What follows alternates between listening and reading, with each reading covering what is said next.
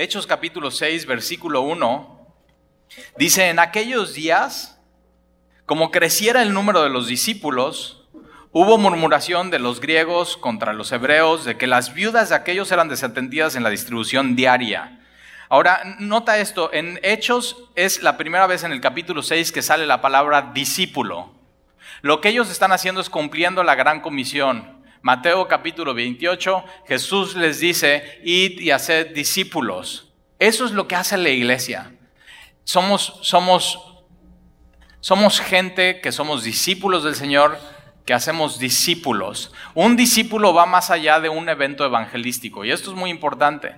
Entonces hacemos un evento evangelístico, pero lo que queremos es que los que decidan seguir al, Señor Jesucristo puedan encontrar una iglesia local donde se congregue y se disipulen esta parte de discipular incluye disciplina, incluye esfuerzo, incluye leer tu Biblia, incluye memorizar tu Biblia, incluye estar en un grupo pequeño. Nosotros aquí en Semilla tenemos lo que llamamos discipulados y para nosotros es muy importante eh, eh, estos discipulados porque lo que hacemos es que tomamos la Biblia, la aplicamos muy en tu vida y tú entre semana te estás discipulando junto con otras personas y estás siendo enseñado a los pies de Jesús lo que dice la Biblia de una manera muy práctica y de una manera muy, muy sencilla. Y de pronto eh, la iglesia está haciendo eso, está haciendo discípulos y el número de los discípulos va incrementando. Muy importante, eso es lo que buscamos en Semilla. No más gente en la iglesia. Es más, ya no cabe mucha gente en la iglesia. No estamos buscando más gente, porque si estuviéramos buscando más gente, pues no me pongo aquí a predicar, sino traemos, decimos, el próximo domingo va a estar Juan Gabriel, resucitó. O sea, sí o no, hay maneras de atraer más gente. Y hay empresas que se dedican a eso, simplemente, ok, ¿cómo vamos a traer más gente? ¿Cómo vamos a lograr más like? y, y, lo que busca la iglesia no es más gente por tener más gente, sino es cómo la gente que está llegando la disipulamos y lo enseñamos lo que dice la Biblia. Le enseñamos muy, de manera muy práctica cómo aplicar lo que dice este libro a su día a día. Y entonces lo que tenemos que estar fijándonos no es en números de gente, sino cuánta gente realmente está caminando con el Señor y se está discipulando fielmente. Y en aquellos días, en la iglesia primitiva, crecía el número de los discípulos. Ahora no solamente crecía el número, sino crecía la profundidad de los discípulos. ¿Qué tanto sabían de la Biblia? ¿Qué tanto aplicaban la Biblia en sus vidas? Y, eso, ¿te acuerdas? Hechos 2.42, y perseveraban en la doctrina de los apóstoles. Y eso es lo que estamos haciendo semana tras semana, semana tras semana. Y créeme, yo no he encontrado algo que sea más pleno para mi vida y mi alma que cada semana estar en la palabra.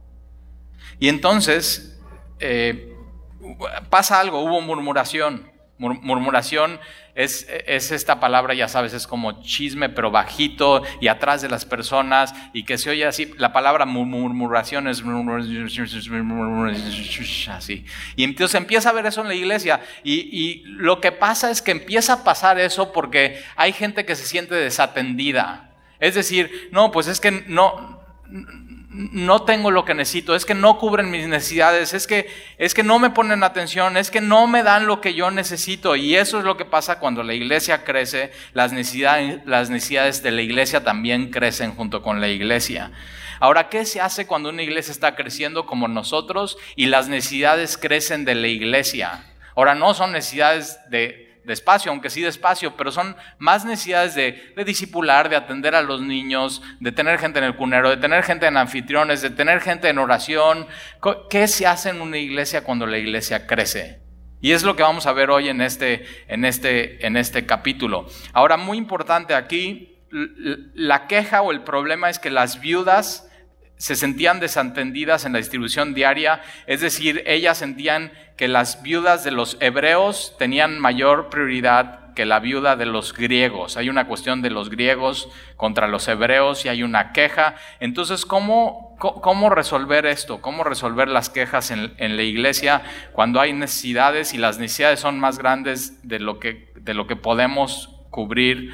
¿Cómo se verá eso? Ahora, muy importante, tienes que saber que la iglesia lo que piensa al principio es que al, representar a Dios que el, Salmo dice que Dios es padre de huérfanos y protector de las viudas, la iglesia lo que está haciendo es representando a su Dios ante la sociedad. Y una de las prácticas que tenían los judíos en este tiempo era honrar a las viudas. Si alguien era viuda, entonces los judíos se juntaban y podían proveer a las viudas. Y eso lo adopta la iglesia cristiana con este tema de tenemos que glorificar a Dios en este aspecto de cuidar a las que nadie las está cuidando, pero más adelante es muy importante, hay una lista. Hay una lista de quién sí vamos a ayudar y quién no vamos a ayudar. Ahora vamos, eso está por favor en tu Biblia en 1 Timoteo 5, está más adelantito.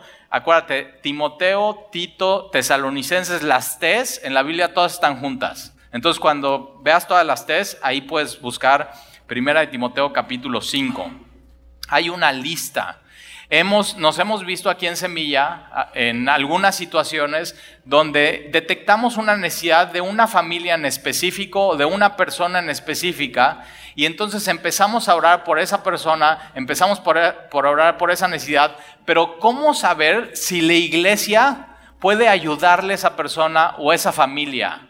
Y, vamos a ver aquí, y es, un, es, una, es una, muy buena manera de, ver quién está en la lista y quién no está en la lista. Eh, primera de Timoteo, capítulo 5. Eh, o sea, nada más, te, imaginas que, te imaginas que en la iglesia diríamos, ok, iglesia, tenemos 50 mil pesos en efectivo y quien tenga necesidad, lo vamos a poner en una lista. ¿quién se formaría en la mesa? Ahora, déjame decirte algo, hay un problema, no tenemos 50 mil pesos. o sea, vamos, Dios, Dios lo que ha hecho con semillas desde el principio es que nos mantiene al día. O sea, simplemente ahí vamos, confiando en el Señor. Señor, tú provee. O sea, tú, tú, tú sabes las necesidades de la iglesia. Nosotros vamos a confiar en ti, Señor. Entonces tú haz lo que tengas que hacer para, para cubrir las necesidades de la iglesia. Pero realmente si, si, tuviéramos, si tuviéramos algo y tuviéramos una lista, ¿quién, ¿quién entraría a esa lista? Ahora, todos quisieran entrar en esa lista, pero aquí Pablo le dice a Timoteo que es un pastor y capítulo 5, 1 Timoteo capítulo 5, versículo 3 dice, honra a las viudas eh, que en verdad lo son Ahora, esta palabra honra tiene una orientación material, es decir, asiste y ayúdales económicamente y con bienes materiales a las viudas, a las que están desprotegidas, pero las que realmente son. Ahora, ¿cómo es eso? ¿O eres viuda o no eres viuda, no? Pero aquí hay, hay, hay información que tenemos que ver en el versículo 4 y dice, pero si alguna viuda tiene hijos o tiene nietos, Aprendan estos primero a ser piadosos para con su propia familia y a recompensar a sus padres, a honrar a sus padres, porque esto es bueno y agradable delante de Dios. Entonces una viuda que tenga necesidades, los primeros que tienen que ver por esa mujer que tiene esas necesidades tienen que ser los hijos, y no solamente los hijos, sino los nietos. Entonces fíjate, yo tengo ese caso en mi vida en particular. Tengo mi abuelito, algunos los conocen, se llama Chiro, es italiano, es súper simpático. Si ves la película de Op, es él. O sea, estamos tratando de pelear para los derechos reservados. Pero una de las cosas que pasa con, mi abuelito es que mi, mi, abuelo ya está solo, no puede, no puede trabajar. Y entonces uno de los pensamientos de la familia es, no, pues los que se tienen que hacer cargo son los, y dices, los hijos. Los hijos, o sea, es lógico, los hijos. Pero tienes que saber eso, si tienes abuelitos, la Biblia dice que no solamente los hijos, sino que también los nietos. Entonces, si tienes abuelitos, tienes que saber que les tienes que honrar, por supuesto, con tiempo, con amor, con visitas, pero también asistir materialmente y económicamente. Y eso, dice la Biblia, que eso es bueno y es agradable delante de los ojos de Dios. Entonces, si quieres hacer algo agradable y agradar a Dios y hacer algo bueno, haz eso. Honra a tus papás, pero no solamente eso, sino a tus abuelos. Con cosas materiales, con cosas que ellos necesitan. Participa en eso. Y eso le da muchísima gloria a Dios. Ya tienes una tarea para hacer esta semana. Versículo 5 más, la que en verdad es viuda. Entonces fíjate, la, la viuda no viuda es la que tiene hijos y tiene nietos. Pero la que en verdad es viuda ante los ojos de la iglesia y ha quedado sola, no tiene a nadie, pero espera en Dios. Y es diligente en súplicas y oración noche y día y está en el ministerio de la oración, intercede por todos nosotros y sabemos, es una persona que posiblemente por su edad no puede servir en muchas cosas en la iglesia por cuestiones físicas, pero sí puede estar de rodillas o sentada en su mecedora orando por todos. Ahora tú puedes, todas estas cosas son buenas que hacer y tú puedes decir, bueno, yo sé, o sea, yo si me quedo sola cumpliría y entraría en esta lista. Esta lista es buena porque espera en Dios, es diligente en súplicas y oraciones noche y día y entonces, mira lo que dice versículo 6, pero la que se entrega a los placeres viviendo está muerta. O sea, alguien que simplemente está viviendo carnalmente, eh, a ella no le ayudes.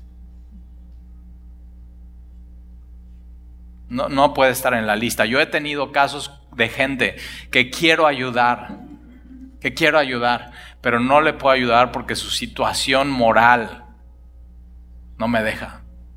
¿Cómo le voy a ayudar?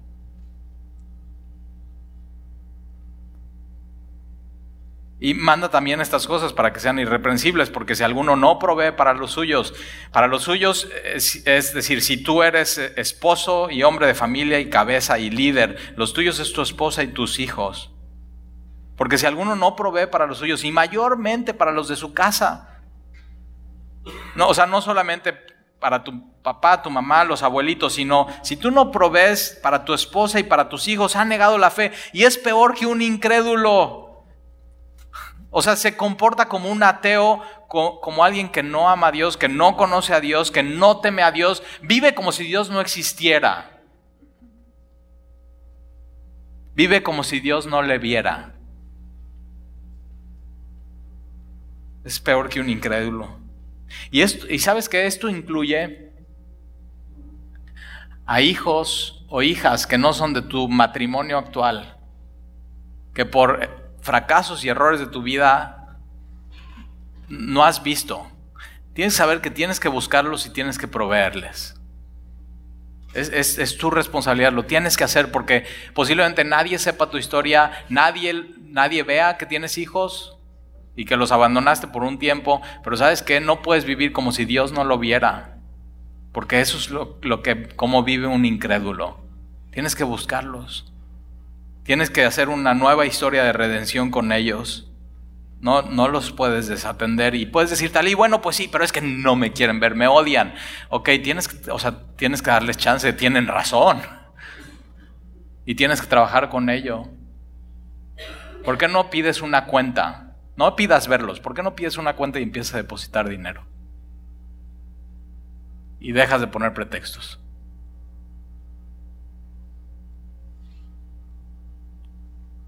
Ahora, ¿quiénes vamos a poner en la lista? Versículo 9, sea puesta en la lista. Solo la viuda, no menor de 60 años. Entonces, ya, ya, pues ya valiste. 60 a más, piadosa, que tu vida sea corte y en santidad, que estés orando.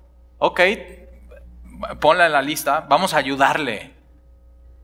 Vamos a, vamos a amarle, vamos a ayudarle, vamos a ayudarle con sus necesidades. Entonces, se ha puesto en la lista solo la viuda no menor de 60 años que haya sido esposa de un solo marido. Y ese marido, por supuesto, murió, por eso es viuda, pero un solo, un solo marido con un buen testimonio de un matrimonio sólido. Versículo 10, eh, que tenga testimonio de buenas obras, se ha criado hijos, y por supuesto, si te das cuenta, su esposo, para ser viuda y estar sola y que la iglesia la considere, por alguna razón sus hijos murieron.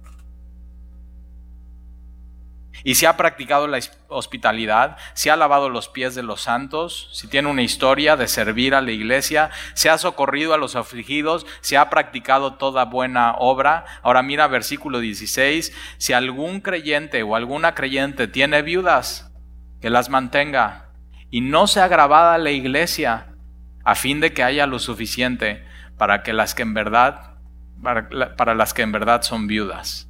Muy, muy, importante, principios bíblicos muy importantes que los puedes aplicar en tu vida. Ahora vamos a regresar a Hechos.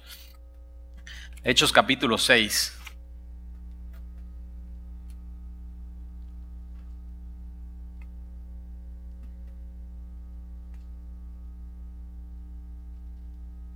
Hechos capítulo 6.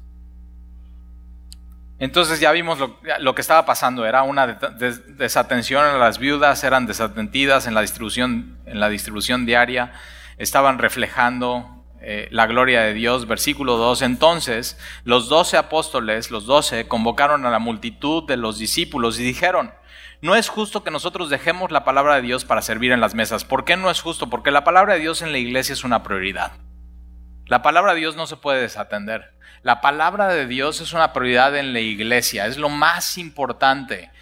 Y ellos dicen, no, no, es, no es justo, no es correcto, no es aceptable. Ahora, ellos dicen eso no porque no sepan atender a las mesas.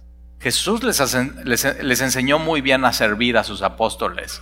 Pero en este momento en la iglesia, ellos lo que tenían que estar haciendo, y la labor número uno de los apóstoles, la labor número uno de los pastores, la labor número uno de los maestros, es enseñar y enseñar bien la palabra.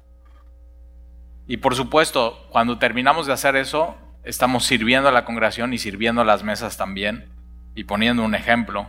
Pero entonces ellos dicen, no, no es justo que nosotros dejemos la palabra para servir a las, a las mesas.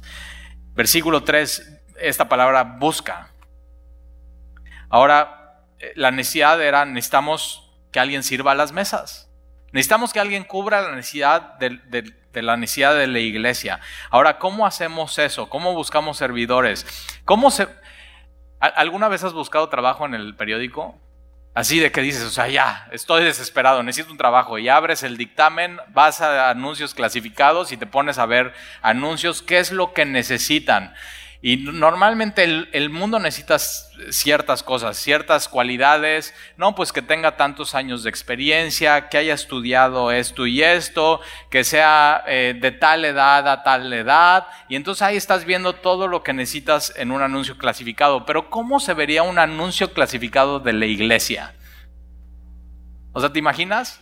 Semilla Veracruz busca servidores. Presentarse en Costa de Marfil número 41. Domingos a las 11, domingos a la 1, miércoles a las 8. ¿Qué, ¿Qué buscaría la iglesia? Ahora es una lista, otra lista, muy importante de cualidades que la iglesia está buscando que tú tengas para que puedas cubrir las necesidades de la iglesia misma, que seas parte del cuerpo de Cristo, que puedas con plenitud servir a tus demás hermanos y lavar los pies. Ahora esta lista no nada más sirve para eso. Pregunta, si estuvieras buscando un esposo o una esposa y quieres poner un anuncio clasificado porque estás desesperada y dices, ya, lo voy a, lo voy a escribir, ok, busco. Y si eres hombre, escribirías, busco Anuncio clasificado. Busco una cara bonita, con cola de caballo. no, esa es canción de la onda vaselina. ¿Qué buscarías?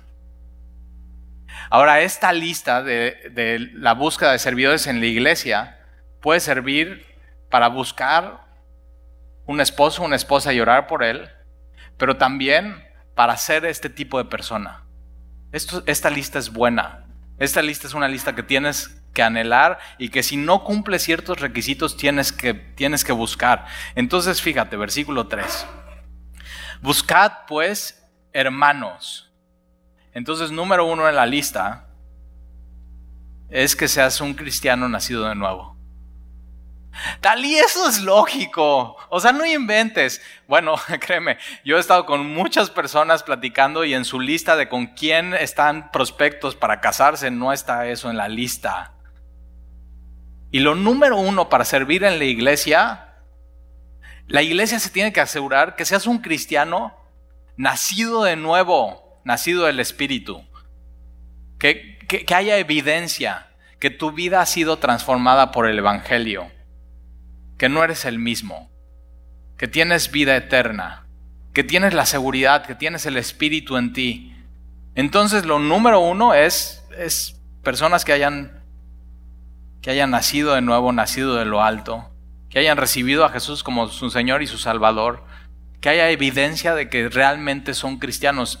Yo, yo creo que hay muchísimas personas en la iglesia en México, en país, que se dicen ser cristianos que no han nacido de nuevo, que no han cedido completamente su vida al señorío de Jesucristo, que está muy padre el cristianismo y decido, ok, voy a poner un pie en el cristianismo, está padre, y voy a poner un pie en el mundo. Eso es un corazón dividido no por completo has cedido al señorío y al amor de Jesús en tu vida. Y lo primero que hay que buscar es eso. Cristianos, nacidos de nuevo, mira lo que dice ahí, de, entre vosotros. Entonces, e, eso quiere decir, o sea, que seas parte de nosotros. Y lo primero que tienes que hacer para ser parte de nosotros es, por supuesto, haber nacido de nuevo, ser cristiano, nacido de nuevo, que Jesús sea tu Señor y tu Salvador. Y ser parte de nosotros es, es, estar, es venir a la iglesia, es que te conozcamos, que nos conozcas, que nos veas, que sepamos un poco de tu vida, simplemente entre nosotros. En, la iglesia no estamos, ay, necesitamos un líder de alabanza. Bueno, vamos a traernos el líder de alabanza de otra iglesia. No hacemos eso simplemente de, entre nosotros. ¿Ok? Entonces, fíjate de dónde va a salir tu esposo. Entonces, tranquila, tranquilo, no le busques. Acuérdate que en Génesis, cuando, o sea, a Adán ni le pasaba por aquí que, que iba a ver su esposa, que existía su esposa. Él no sabía. O sea, ¿te acuerdas? Dios le pone, a ver, ponle nombre a todos los animales. Y él está jirafa, elefante, hipopótamo, Hoy como que nadie, o sea, como que ninguna está guapa. O sea, fue la idea de Dios. El matrimonio es una idea de Dios. Y lo que hace es que duerme Adán. Duerme Adán. Y Adán simplemente está confiando en Dios. Y Dios quita la costilla de Adán y crea a su esposa, a Eva, y Dios es el que le trae la mujer al hombre. Entonces, o sea, confía en Dios, simplemente confía en Dios. Y entonces, hermanos, de entre vosotros, aquí escogen a siete varones Ahora, a Dios le encanta el número 7, ¿sabes? Es el número completo, pero, pero va más allá porque el número 7 es cuántos días tenían que darle a las viudas su sustento a la semana. Siete. ¿Cuántas personas necesitamos? Siete. O sea, Dios es muy práctico. Nos está así, siete, siete, siete varones para servir las mesas. Eh, ¿Y cómo son estos siete varones? Buen testimonio de buen testimonio, no solamente adentro de la iglesia. Por supuesto, queremos saber cuál es tu testimonio adentro, sino de buen testimonio allá afuera. O sea, si vamos con tu vecino y le preguntamos, oye, ¿cómo está Lee? ¿Qué nos va a decir? No, no, no, no sabes cómo trata a su esposa. O sea, los gritos. Es un amargado. Llega y ni saluda buen testimonio. Ahora eso no solamente lo estamos buscando para servidores en la iglesia, buen testimonio adentro y afuera. Buen testimonio, que seas buen testimonio de Jesucristo, buen testigo de Él, de su santidad, de su amor, de su paciencia. Ahora acuérdate que, que e, esta parte de, de hermanos nacidos de nuevo tienen que tener el fruto del Espíritu. Y entonces estamos buscando buen testimonio. Ahora, ¿cómo sabemos si tienes buen testimonio? Pues tenemos que conocerte. El tiempo da, el testimonio. Simplemente seguir caminando contigo, ver cómo reaccionas en las buenas, en las malas, cuando vienen las complicaciones en tu vida. Entonces eso es, lo que estamos buscando en la iglesia, de buen testimonio, llenos del Espíritu Santo. Llenos del Espíritu Santo. ¿Cómo, se ve una vida llena del Espíritu Santo? Bueno, los frutos del Espíritu, Gálatas capítulo 5, amor, gozo, paz, paciencia, benignidad, bondad, fe, mansedumbre, templanza. ¿Se ve así tu vida? Llena del Espíritu Santo. ¿Se ve así tu vida? Y acuérdate, el, fruto del Espíritu es uno. No son los frutos, es un fruto del Espíritu. Y es amor. Amor es la marca del cristiano, amor. ¿Cómo amas a Dios y cómo amas a los demás? Ahora, el, amor es el fruto del Espíritu y de ahí tiene diferentes sabores. Gozo, paz, benignidad, paciencia, dominio propio, compasión, mansedumbre. ¿Cómo reaccionas cuando vamos contigo y te decimos, oye, vemos esto mal en ti? ¿Cómo reaccionas? Si estás caminando en el Espíritu, vas a responder en mansedumbre. Si andas en la carne, vas a responder carnalmente. Y entonces, fíjate, ¿cómo se vería un esposo entonces lleno del Espíritu? Y, de sabiduría. Es lleno de sabiduría, lleno del Espíritu, lleno de Ahora, ¿buscamos sabiduría de este mundo? No, necesitamos 10 años de experiencia en el ministerio. o sea, sabes que no. No buscamos eso. Necesitamos tres años al menos de teología sistemática en tu vida y que vayas al seminario de Semilla de Mostaza México. No, no buscamos una sabiduría así. Buscamos una sabiduría práctica.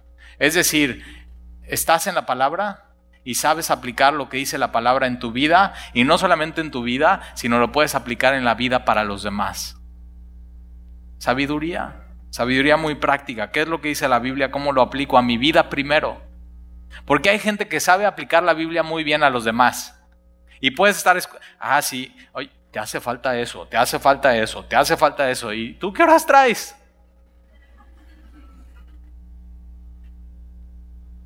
Sabiduría es saber aplicar la Biblia a ti. Y muy importante, ¿qué diría el dictamen? Estamos buscando servidores en Semilla Veracruz. Entonces, fíjate, cristianos nacidos de nuevo, que estén entre nosotros, que los conozcamos, que tengan un buen testimonio en la iglesia, fuera de la iglesia, llenos del Espíritu Santo, llenos de sabiduría, a quien encarguemos.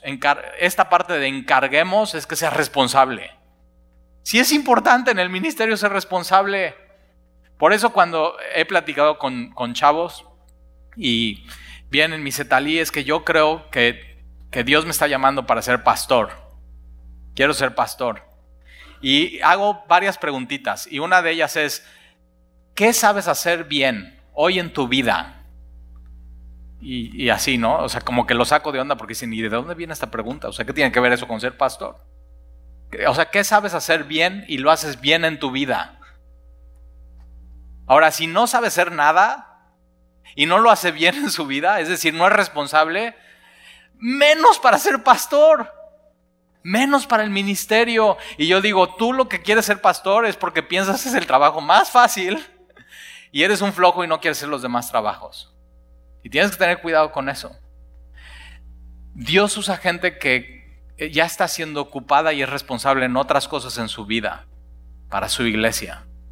Y entonces tiene que ser gente responsable que le digas, oye, necesitamos que llegues a las 10.30 porque esa es la hora donde preparamos el cunero y lo que buscamos es que llegues a las 10.30 responsablemente, que te podamos encargar algo y decir, o sea, lo estamos poniendo en tus manos, por favor, encárgate. ¿Por qué? Porque la iglesia está creciendo y hay otras necesidades y la gente que estaba ahí se tiene que encargar de otras cosas.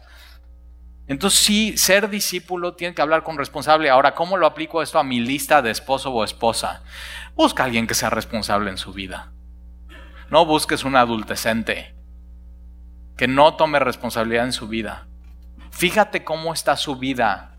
Fíjate los encargos que le han dado, si ha sido responsable o no.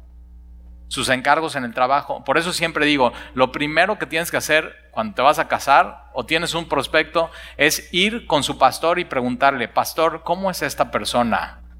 Ahora, ¿sabes por qué mucha gente no lo hace? Porque le da miedo qué va a decir el pastor. Y está tan enamorado de esa persona y se ha hecho una idea en su cabeza que no es la real. Y lo primero que tienes que hacer para entrar en el matrimonio es saber con quién te estás casando. Y decir, Señor, ¿tú quieres o no que me case con esta persona? Busca a alguien responsable. Si alguien no llega a tiempo, así va a ser contigo en el matrimonio. Si alguien no provee y no es responsable en su trabajo, así va a ser contigo en el matrimonio. Por eso tienes que buscar a alguien que ame a Dios, ame su palabra y sea fiel en esta lista. Es muy importante. Ahora, tú puedes decir, Talí, ok, yo necesito corregir estas cosas en mi lista. Queremos, o sea, queremos que tú seas uno de ellos. Que queremos que tú seas lleno del Espíritu, que tú seas lleno de sabiduría, que tú seas un cristiano nacido nuevo, que te podamos encargar y ser responsable. Y sobre todo, mira, dice este trabajo, ministerio es trabajo. Ministerio es trabajo, no es un favor. Algunas personas que entran en el ministerio, ay no, le estoy haciendo el, favor al, pastor de servir en la iglesia. Yo digo, ¿Ah? te vamos a poner un monumento. ¿No estás sirviendo a Dios? Ahora pregunta, ¿a Dios le vas a hacer un favor? ¿O sirves porque Él ya te ha hecho todos los favores? Y por su gracia y su bondad, y por su amor, y por su, salvación en tu vida. Este es trabajo. Y se tiene que hacer y se tiene que hacer bien y se tiene que hacer para su gloria. Ahora fíjate, esta lista era simplemente para servir una vez al día a las viudas. Pero esta lista se puede aplicar a cualquier caso en tu vida, a cualquier ministerio, cubriendo cualquier necesidad y se puede aplicar, por supuesto, a tu esposa o tu esposo. Puedes orar por este tipo de persona en tu vida y puedes decir, Señor, yo quiero una persona así. Entonces te lo encargo. ¿Para qué? Fíjate, para que cuando venga alguien y te quiera enamorar, primero veas tu lista. Y si no cumple eso, no te dejes enamorar. No sigas tu corazón. Obedece lo que dice la palabra de Dios. Y entonces mira lo que sucede. Eh, es esta lista, ahora fíjate, esta lista tiene siete cosas. Y versículo 5, agradó la propuesta a toda la multitud y eligieron a, eligieron a ti. Mira, Dios quiere que suceda esto. Que si necesitamos necesidades en la iglesia, Dios quiere que te elijan a ti. Dios te quiere usar. Tienes un propósito en el cuerpo de Cristo y Dios quiere que te elijan a ti. Ahora, para que te elijan a ti, ¿qué tienes que hacer? Tienes que corregir ciertas cosas. Tienes que decir, Señor, ayúdame con esto. Y en lo que estés fallando, corregirlo en tu vida.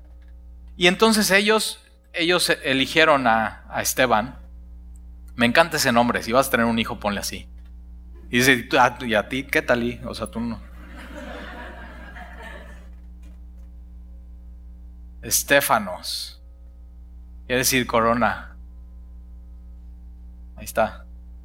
Pero no le puse así a mis hijos. Alan, Jan. y eligieron a Esteban. Créeme, vivir esta vida con esta lista de atributos es una vida plena. Piénsalo. Ser lleno del Espíritu. Ser lleno de sabiduría. O sea, esto es lo que quiere Dios. Así lo tengo que aplicar a mi vida, así se ve. De buen testimonio, que no tenga cola que me pisen. Y si me equivoco, que me pueda arrepentir y digan, ¿sabes qué? Ese cuate se ha equivocado, pero cuando se equivoca se arrepienta y lo arregla. Eso es buen testimonio. Que seas responsable. Ser, ser irresponsable es la vida menos plena. Ser irresponsable con tus hijos, ser irresponsable con la iglesia, ser irresponsable con tu esposa. Es la vida menos plena. Y, tienes entonces esta lista de hombres plenos. Y eligieron a Esteban, varón lleno de fe. Entonces fíjate, lleno del Espíritu, lleno de sabiduría, lleno de fe. ¿Por qué? Porque cuando te llenas de la palabra, aumenta tu fe. Era un varón que conocía la Biblia. Es, una vida plena, lleno de, fe y del Espíritu Santo, a Felipe, a Prócoro, a, a, Nicanor, a Timón, a Parneas, a Nicolás, prosélito de Antioquía. Ahora, estos siete nombres tienen algo en común, una cosa en común. Todos son nombres griegos. Entonces, fíjate, los griegos Es que no nos atienden bien. Es que hay estas necesidades en la iglesia. Ok, ¿cómo lo resolvemos? Pongan a ellos que se están quejando a resolver el asunto. Entonces ahí te va un tip. Si tú ves una necesidad en semilla, voy más profundo. Si tú ves una necesidad que se tiene que cambiar o atacar en tu casa o en tu trabajo, en vez de estar criticando, sé tú la solución al problema. Así se ve una vida llena del Espíritu Santo. Así se ve una, vida llena de sabiduría. Entonces aquellos que se están quejando, y puedes decir, Talí, ¿cuándo van a pintar ahí atrás el techo? Y yo digo, pues sí, mira, de lunes a viernes, de 9 a 6 de la tarde, aquí te esperamos.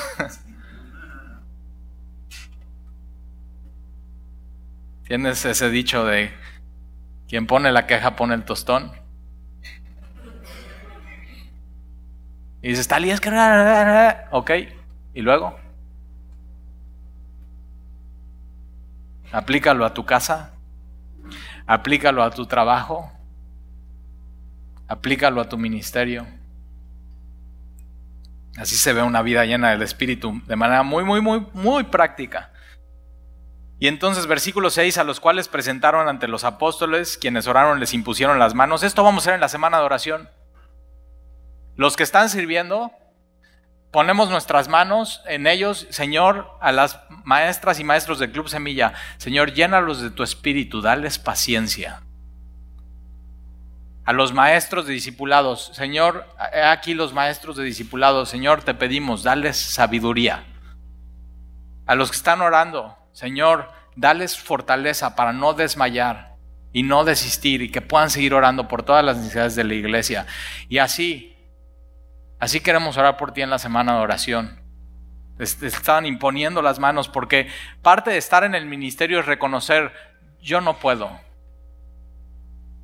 Parte de vivir un matrimonio a la manera de Dios es empezando reconociendo, yo no puedo, yo no soy ese marido, te necesito Señor involucrando a Dios en tu relación. Parte de ser un papá a la manera de Dios es decir, Señor, yo necesito como papá un padre perfecto que me enseñe cómo instruir a mis hijos en tu camino. Es reconocer eso. No podemos, Señor. Te necesitamos. Ahora, ¿cuánto más no en su iglesia? Versículo 7, y crecía la palabra del Señor. Me encanta eso, porque no dice que crecía la iglesia. Nuestro enfoque en semilla no es que crezca la iglesia, trae invitados y no traes invitados y vamos a hacer cadenas, 12, 12 traen a 12, 12 traen a 12, 12, o sea, eso es Amway. Pirámide. Y les vamos a, entonces los que ya traigan a 24 ya pasa a ser un apóstol y tú un profeta. Y yo digo, esos son cosas del mundo. Lo que crecía, lo que crecía era la palabra y cuando la palabra crecía en las personas, entonces las personas compartían la palabra con otras personas y entonces discípulos haciendo discípulos. Esto es lo que tenemos que hacer, seguir haciendo esto. Discípulos haciendo discípulos. Tú te tienes que asegurar de ser un discípulo del Señor. Y el día de mañana tú discipular a otros en el Señor y compartirles todo lo que dice la Biblia. Esa era la manera y, crecía la palabra del Señor. Crecía no solamente la iglesia o el lugar, los fierros, crecía la palabra de Dios y crece la palabra de Dios en ti. Y ese es nuestro anhelo como iglesia, que conozcas más la palabra. Eso es lo que necesitas. Que conozcas más la palabra de Dios, que conozcas bien tu Biblia por eso cada semana hacemos lo mismo. Abre tu Biblia, abre, ya parezco borrego, abre tu Biblia, ya te la sabes. Pero sabes que esto es muy seguro. Y eso es lo que tiene que crecer en ti, tiene que crecer la palabra de Dios en ti. Y entonces el número de los, fíjate, el número de los discípulos no dice el número de, de la gente que venía a la iglesia. ¿Qué importa llenar un estadio si no nacen de nuevo y si no se disipulan y si no aplican lo que dice la Biblia a sus vidas, no sirve de nada. Entonces lo que tenemos que lograr con tus invitados es no solamente llevarlos al concierto, sino el día de mañana disipularlos. Eso es lo que queremos hacer. Enseñarles lo que dice la Biblia.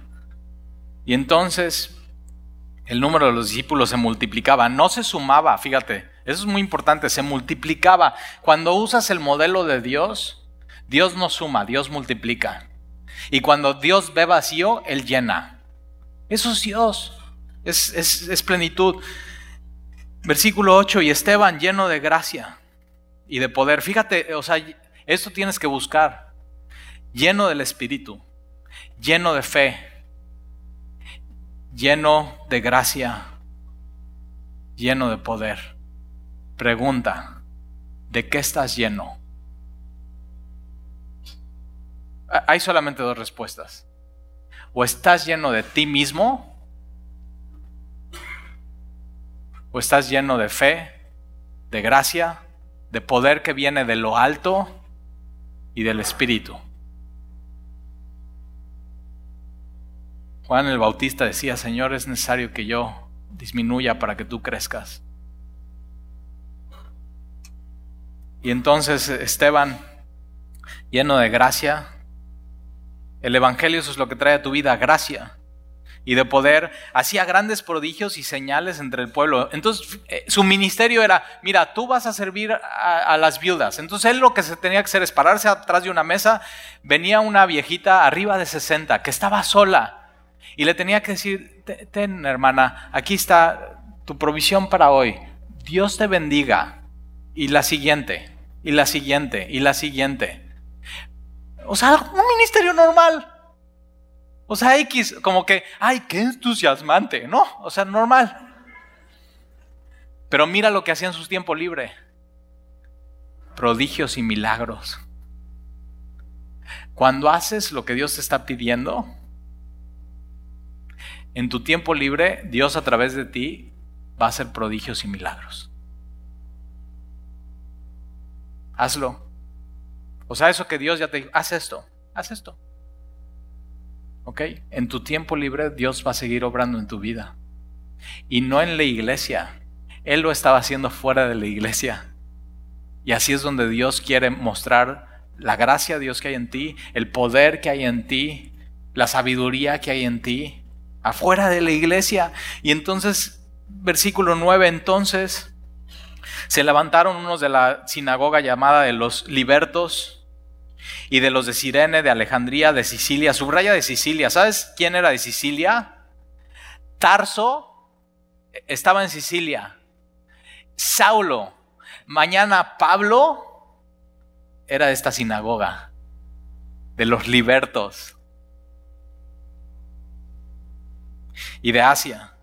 Y disputaban con Esteban pero no podían resistir a la sabiduría y al espíritu con que hablaba. Entonces sobornaron a unos para que dijesen que le habían oído hablar palabras blasfemas contra Moisés y contra Dios. Y por supuesto Esteban no estaba hablando contra Moisés y no estaba hablando contra Dios. Por eso lo sobornan. Es, un falso testimonio. Y solvintaron, y dice Stalí, ¿qué es esa palabra?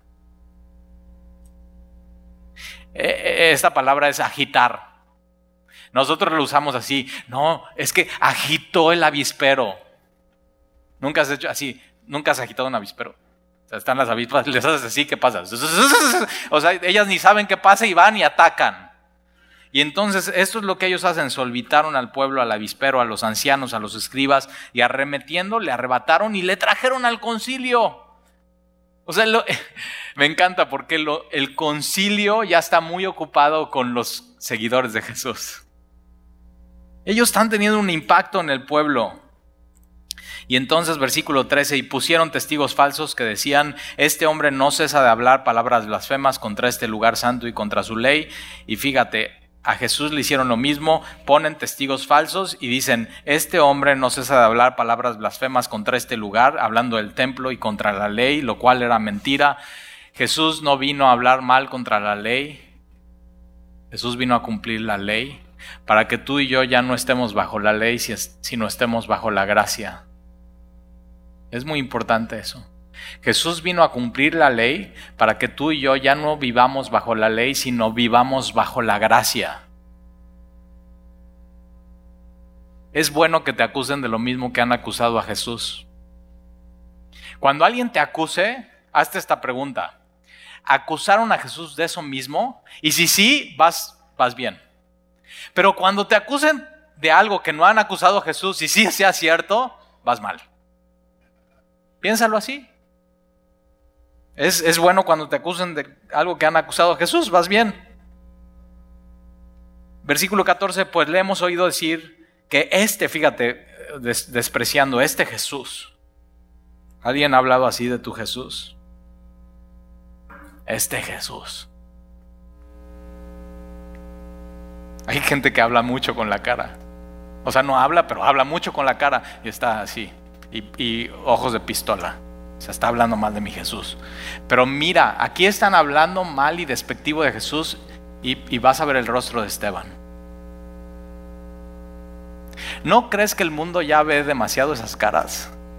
De odio, de rencor, de amargura, ¿Tú crees que el mundo necesita otra cara más de ti, de eso? Está lleno de eso.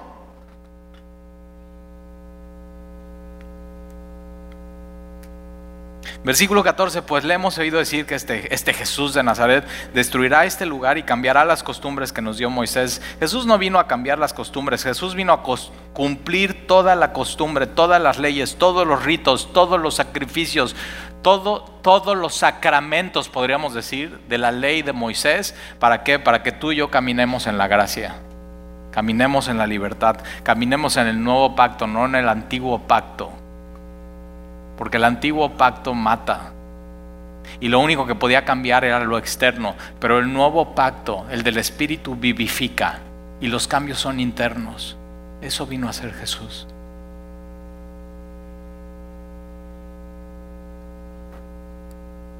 Versículo 15 entonces, todos los que estaban sentados en el concilio, al fijar los ojos en él,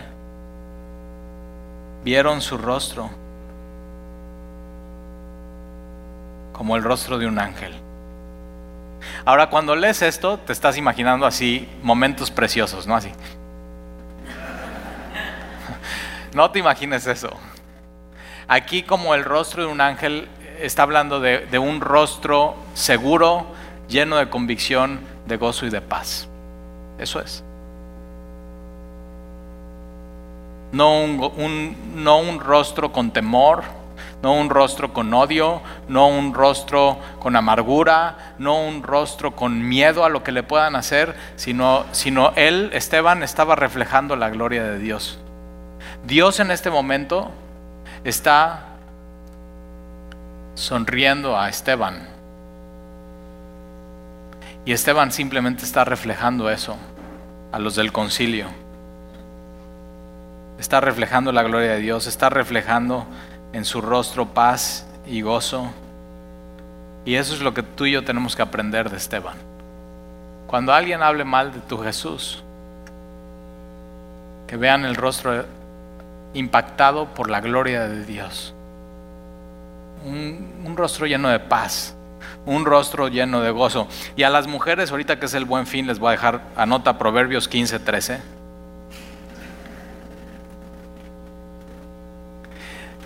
Y una de las cosas que estaba viendo en las noticias que se vende mucho en el buen fin son cremas para el cutis. Para el rostro. O sea, hay, hay una, no, es que mi rostro, y es que mira las arrugas, y ahí estás con tu rostro, tu rostro, tu rostro, ok. La Biblia dice que el corazón alegre hermosea el rostro, mujeres. Y un corazón que tiene paz con Dios y la paz de Dios, y que está bien con Dios y cumple esta lista, eso hermosea el rostro de cualquier mujer y cualquier varón.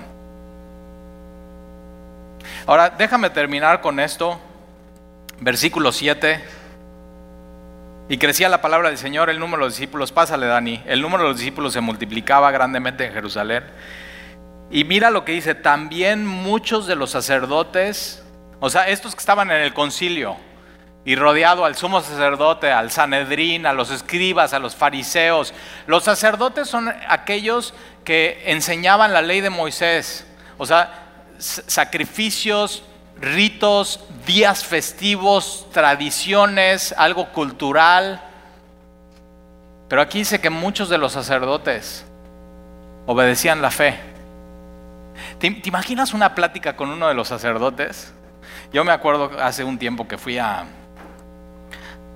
a Coatepec y hay una iglesia y lo que hacemos mi esposa y yo cuando visitamos un- un- una ciudad nueva, un pueblo nuevo, es que vamos al centro de la ciudad y entramos a la iglesia, donde, ahí en el mero, mero centro, y una de las cosas que te enseñan las iglesias es más o menos cómo está el pueblo. O sea, puedes tomar un poco la temperatura espiritual en cuanto a cómo están sus ritos, sus costumbres, su idolatría, lo que dice el sacerdote. Y entonces estábamos sentados así. Créeme, no me hinqué, no me persiné, no me vayas. Ah, es que el pastor de semilla va a la iglesia católica. No. Ok. Pero eh, yo estaba haciendo un punto con mis hijos, le estaba enseñando cómo es. Y entonces estábamos en la, en la misa y, el sacerdote estaba dando su, su predicación, homilía. Y Alexia está a mi lado y me dice, papá, al final vamos y le dices lo que dice la Biblia.